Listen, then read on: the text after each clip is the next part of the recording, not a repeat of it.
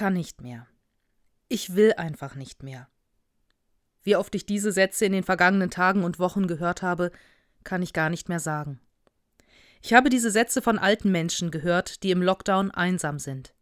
Ich habe sie von Eltern gehört, die nicht mehr wissen, wie sie es schaffen sollen, ihren Beruf und das Homeschooling der Kinder hinzubekommen. Ich habe es von Kindern gehört, die ihre Freunde vermissen, die sich eingeengt fühlen. Ich habe es von chronisch Kranken gehört, die angesichts der Virusmutation noch mehr Angst um ihr Leben haben. Ich kann nicht mehr. Ich will einfach nicht mehr. Ich lese diese Sätze in der Zeitung oder in Artikeln im Internet. Ich höre diesen Satz in Gesprächen im Fernsehen von Jungen und von Alten, von Gesunden und von Kranken, von Fremden und von Freunden. Und ich höre mich ihn selber sagen. Ich kann nicht mehr. Das vergangene Jahr und vor allen Dingen der Winter waren anstrengend. Für alle.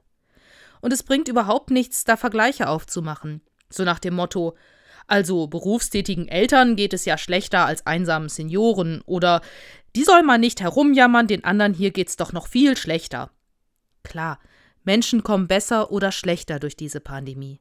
Den einen geht es besser als anderen. Aber das können wir von außen doch gar nicht beurteilen. Ich kann doch in niemanden hereinschauen und sehen, was ihn oder sie bewegt. Für uns alle ist die Situation anstrengend. Und ich kenne niemanden, der nicht gerne jetzt sagen würde, Corona ist weg, alles ist wieder gut. Oder der nicht wenigstens mal für ein paar Wochen auf die Pause-Taste drücken würde. Einfach mal aus dem Hier und Jetzt aussteigen. Urlaub von der Pandemie machen, um dann gestärkt weitergehen zu können. Wir alle haben nur begrenzt Kraft und müssen immer wieder unsere Ressourcen auffüllen. Jeder und jede läuft früher oder später leer. Das geht den Schwachen so, aber auch den vermeintlich Starken. Manchmal sind wir einfach überrascht, wenn wir hören, dass dieser oder jene mit einem Burnout außer Gefecht gesetzt ist. Aber der war doch immer so voller Energie, so stark. Dem Propheten Elia hatte wohl auch niemand so einen Erschöpfungszustand zugetraut. Was hatte er nicht alles für und mit Gott getan? Er hatte eine große Dürre vorausgesehen, einen Toten ins Leben zurückgeholt und eine Machtprobe gegenüber 450 Baalspriestern gewonnen. Jetzt ist der berühmte Prophet Elia mit seiner Kraft am Ende. Er geht in die Wüste und legt sich unter einen Ginsterstrauch und will nur noch, dass alles vorbei ist. Ja, Elia will sogar sterben. Und an dieser Stelle greift Gott ein, ganz sanft. Ein Engel erscheint und gibt Elia zu essen und zu trinken. Mehr nicht. Elia kann sich stärken und dann schlafen, sich ausruhen, eine Pause machen. Dann kommt der Engel wieder, bringt ihm noch einmal etwas zu essen und zu trinken. Aber dieses Mal hat er einen Auftrag für Elia. Keinen Auftrag für einen Propheten, nein, Elia soll sich bewegen. Er soll sich auf den Weg machen. Und so wandert Elia, gestärkt durch die Gaben des Engels, durch die Wüste bis zum Berg Horeb. Dort darf er sich in einer Höhle dann wieder ausruhen, bevor Gott bei ihm anklopft, um ihm einen neuen Auftrag zu geben.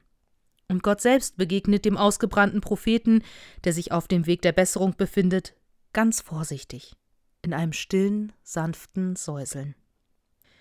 Vor ziemlich genau einem Jahr, am 8. März 2020, haben wir bei uns in der Gemeinde das letzte Mal Gottesdienst ohne Auflagen, ohne Hygienemaßnahmen feiern können. Ein Jahr Ausnahmezustand. Ein Jahr mit Unsicherheiten und mit Gewissheiten, die immer wieder über den Haufen geworfen wurden. Erst hieß es, Masken würden wohl gar nichts bringen. Jetzt sind medizinische Masken oder FFP2-Masken an vielen Orten Pflicht. Zunächst ist man davon ausgegangen, dass eine Übertragung des Virus vor allen Dingen über Tröpfchen erfolgt.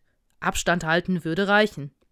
Später zeigte sich, dass auch Aerosole an der Verbreitung der Viren maßgeblich beteiligt sind. Immer wieder mussten Hygieneregeln angepasst und verändert werden. Manches Mal kam man gar nicht mehr hinterher, was denn wo wie jetzt genau gilt.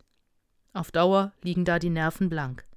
Und man wünscht sich einen Engel, der einen versorgt und einen ausruhen lässt. Man wünscht sich Menschen um sich herum, die in solchen Situationen nicht erwarten, dass immer alles perfekt ist, sondern die darauf vertrauen, dass wir das tun, was für uns jetzt in dieser Situation möglich ist, und dass das reichen muss. Doch der Engel wird wohl nicht kommen, und auch unsere Mitmenschen sind gerade durch die Situation belastet.